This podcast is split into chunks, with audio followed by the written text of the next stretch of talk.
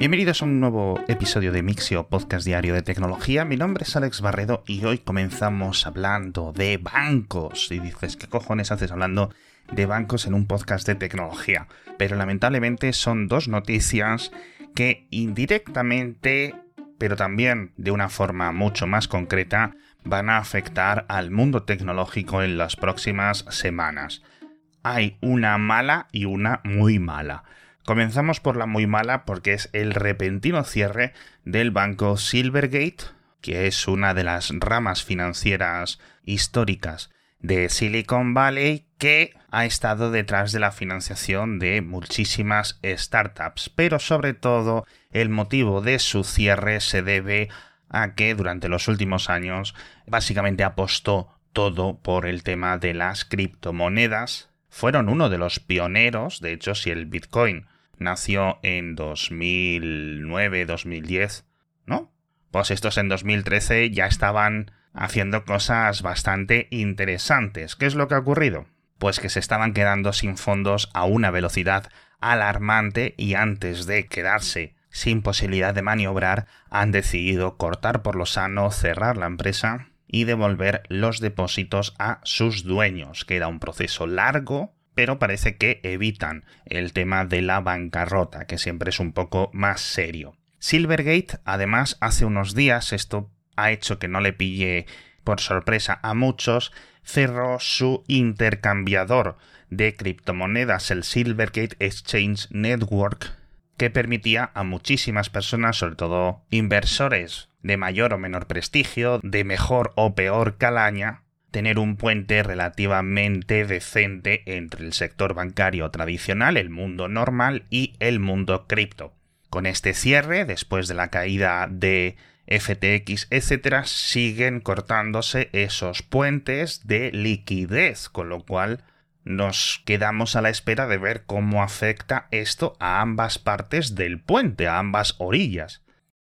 De momento, por motivos no relacionados, esta es la siguiente noticia, el Silicon Valley Bank también está pasando por apuros financieros. En este caso es un banco aún más veterano, es el típico banco donde la mayoría de startups californianas que has crecido y vivido escuchando los últimos 20, 25, 30 años tenían sus cuentas bancarias, y en este caso no estaban metidos en muchos temas de criptomonedas, obviamente el problema suyo es que sus clientes se estaban quedando sin dinero. Esta crisis tecnológica tan específica de Estados Unidos que estamos viendo. Y de nuevo, antes de que la cosa se pusiera peor, han decidido emitir un paquete de acciones para comprar su propia deuda, lo cual ha causado un poco de pánico, poco entre comillas, la acción ha caído un 60%, y andan por ahí telefoneándose desde Silicon Valley Bank a sus clientes para decirles no, todo está bien, no sé qué, y que no retiren sus depósitos, porque si retiran sus depósitos van a tener menos maniobra para poder ejecutar estas eh, operaciones financieras. En este sentido, por resumir un poco, no es probable que esta exposición de dos bancos, que en principio son bastante solventes y relativamente, yo no diría pequeños, pero sí medianos, pero no creo que esto sea un efecto dominó a nivel de todo el sistema bancario al final. Las grandes empresas tecnológicas como Google, Apple, Facebook, etc. van muy, muy, muy bien de dinero, pero sobre todo me preocupa en la parte de Silvergate cómo pueda esto afectar al mundo cripto, sobre todo a las valoraciones al caer la, la liquidez. Vamos a ver qué ocurre con los precios de muchas de estas criptomonedas porque cada vez tienen menos acceso a todo ese dinero de la City de Londres, de Wall Street, de los inversores asiáticos, que es lo que había hecho que se multiplicaran y llegaran a cifras estratosféricas en los últimos años con la especulación. Hablamos también de los asistentes eh, sintéticos, estas eh, creaciones como ChatGPT. La gente de Microsoft ha dado nuevas cifras de cómo está aumentando la utilización de Bing, creo que un 30% aproximadamente comparado con hace un mes, lo cual es una lluvia de nuevos visitantes bastante importante. De hecho, cifran que ahora tienen unos 100 millones de usuarios activos a nivel mundial y que de esos el 15% utilizan las funciones de Bing Chat para generar contenido, no para hacer búsquedas. Y es que la verdad esto sigue triunfando. De hecho, esta semana Discord ha lanzado su propio chat GPT. Slack también. DuckDuckGo, el otro motor de búsqueda, ha creado su propio chat GPT, pero está entrenado solo con Wikipedia para no dar información de sitios raros. Es decir, se van a centrar en los elementos un poco más verificados que puede haber en la Wikipedia, que en Wikipedia también puede haber datos falsos, pero es menos común. Y como digo en el boletín, en Corporalandia, esta semana Microsoft lo ha metido en Dynamics, SAP ha lanzado el suyo, Salesforce lo ha metido también en el Einstein, así que bueno, está todo el mundo metiendo ChatGPT en todas partes, como lo vamos a acabar viendo en el blog de notas, en el Paint y hasta como opción para resolver los buscaminas. Madre mía, es que de verdad esto está en todas partes. Dicho esto, dejamos de hablar de este tema, nos vamos a una tecnología más pura, de hecho una cosa que sube también hacia el cielo es la historia de un hombre que fue rescatado en mitad de un bosque en Oregón a pesar de no encontrar cobertura con su teléfono móvil. Y no hizo lo típico de estas nuevas noticias que vemos de que se conectó a un satélite y pudo enviar un SOS, no, lo hizo con un método tecnológico pero quizás no tan moderno. Y es que escribió un mensaje con su móvil y ya sabéis que los móviles se quedan un rato ahí intentando enviarlo, enviarlo, enviarlo y mientras lo enviaba ató el móvil a su dron que casualmente tenía en el coche y lo puso a volar cientos de metros hacia el aire hasta que por fin pudo conectarse y la persona a la que le llegó ese mensaje con la ubicación pudo avisar a las autoridades para que fueran a rescatarle y le sacaran de aquella gran nevada donde estaba atrapado. Así que ya sabéis, si tenéis móviles de estos que no tienen conexión por satélite todavía, llevaos siempre un pequeño dron de estos de 400-500 euros para que alguien os pueda rescatar. Otra tecnología, en este caso muy barata, que no sube sino que baja, son las pulseras deportivas.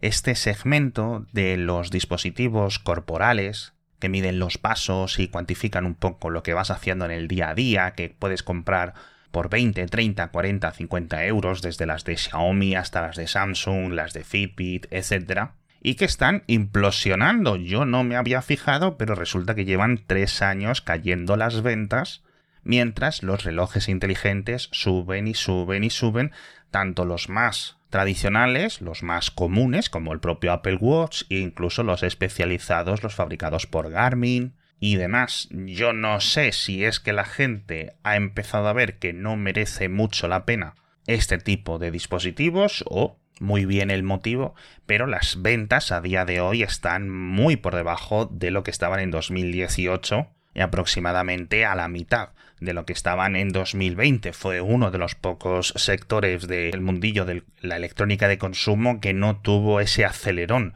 durante el confinamiento. Y tengo que decir a nivel personal que sí es cierto que hace muchísimo tiempo que no veo a nadie llevar una. Y lo que sí que está de moda, amigos, es nuestro patrocinador de esta semana que es Holded.es, la plataforma digital, plataforma en la nube, que es pura magia para todos aquellos que seáis autónomos, que seáis freelance, para todos aquellos que seáis empresarios y tengáis que gestionaros no solo las facturas y los presupuestos, que ahora con Holded.es los puedes hacer en cuestión de un clic sino que también realiza un montón de funciones que de verdad te van a simplificar tanto la vida y tanto el trabajo que vas a pensar cómo es posible que no estuviera antes con esto. Por ejemplo, se conecta con tu banco o con tus bancos automáticamente y cuando recibas el ingreso de una factura u otra vas a ver cuál es cuál y automatizar esa recepción. También a final de cada trimestre te va a calcular los impuestos que hay que pagar tanto de IVA como de IRPF. Es una pasada de verdad. Porque tiene muchísimas, muchísimas más funciones. Os invito a que visitéis su página web para verlas por vosotros mismos, holded.es. A lo largo de esta próxima semana os voy a ir contando muchos más datos y ventajas de utilizar Holded, pero recordad que tenéis 14 días de prueba gratuita y los tres primeros meses al 50% de descuento. Así que muy, muy, muy bien. Ya os digo, en las notas del episodio o visitáis holded.es. Otra cosa que cambia, y además muchísimo, es Spotify, que ha cambiado por completo la sección de inicio, la portada de su aplicación para móviles. Ahora está llena de recomendaciones algorítmicas en una especie de sistema eh, vertical muy parecido a TikTok. Y diréis muchos, ¿cómo van a funcionar igual que TikTok? Si no solo las canciones que aparezcan en esas recomendaciones, pero que también van a aparecer trocitos de audiolibros, trocitos de podcast, etc., pues duran varios minutos. Bueno, pues lo que ha hecho Spotify es encontrar cuáles son los momentos más álgidos de las canciones y directamente entras a escuchar o comienzas a escuchar esa canción en ese momento tan guay y yo creo que bueno pues esto puede ayudar muchísimo a descubrir pequeños eh, artistas independientes aunque imagino que las grandes discográficas aprenderán a explotar estos algoritmos pronto y es una función que en el futuro también llegará a las versiones de escritorio. No sé muy bien con qué formato, con qué interfaz, pero ahí está. Esto, por una parte, es interesante. Por otra parte, hay muchas personas que opinan, con razón, que Spotify también debería de invertir en otras funciones que llevamos años esperando, ¿no? Compatibilidad con más altavoces inteligentes, integración, por ejemplo, con otro tipo de software, canciones o archivos de mayor calidad.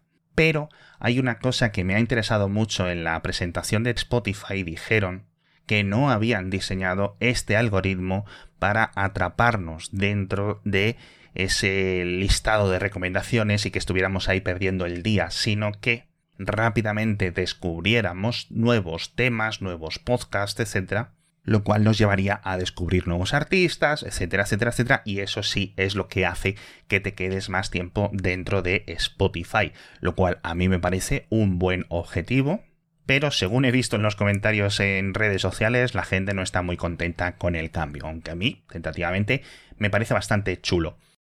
Otro cambio llega desde Telegram, que es un modo de ahorro de batería, que tampoco es nada espectacular, más que ahorro de batería, yo lo llamaría un modo de mejorar el rendimiento porque lo que hace es eliminar las animaciones y las reproducciones automáticas en los GIFs, en los vídeos, en las pegatinas, etc.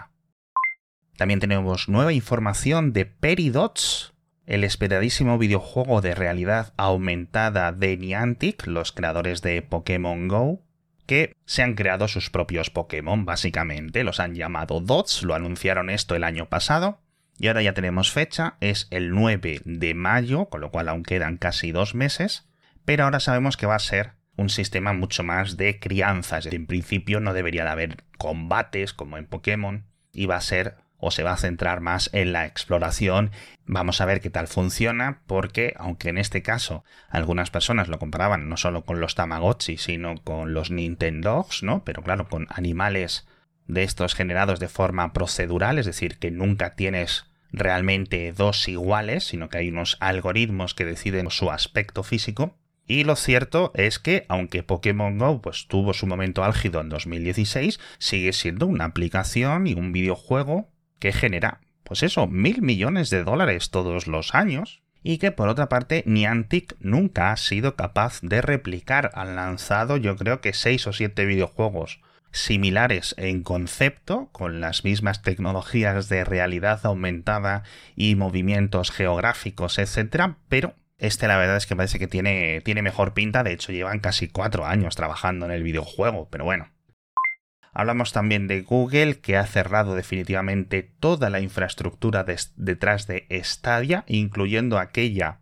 que ofrecían a otras empresas para que se montaran sus propios Stadia de marca blanca, lo cual no sabíamos que había pasado, pensábamos que se iban a centrar en esa parte, pero no, lo han abandonado por completo el mercado o la industria de los juegos remotos y que al final también comentaros que no despegó el Terran 1 después de tres o cuatro intentos. Lo van a volver a intentar este sábado, mañana mismo.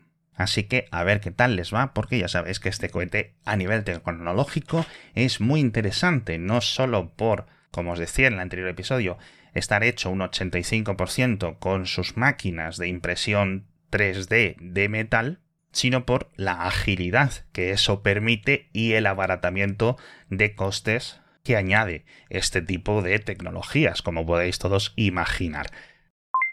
Con esto me despido por hoy y por esta semana, así que bueno, volveremos el lunes con más noticias de tecnología, estad atentos a ver qué es lo que pasa con estos bancos, ya digo, raro sería que estas afectaciones, ¿no? tanto del mundo relativamente tecnológico como especialmente del mundo cripto, saltaran al resto de la banca. Pero bueno, juntado con lo que os comentaba hace unos días de Revolut, sinceramente es normal que a muchas personas les entren dudas. Nos vemos de momento el lunes con más noticias de tecnología.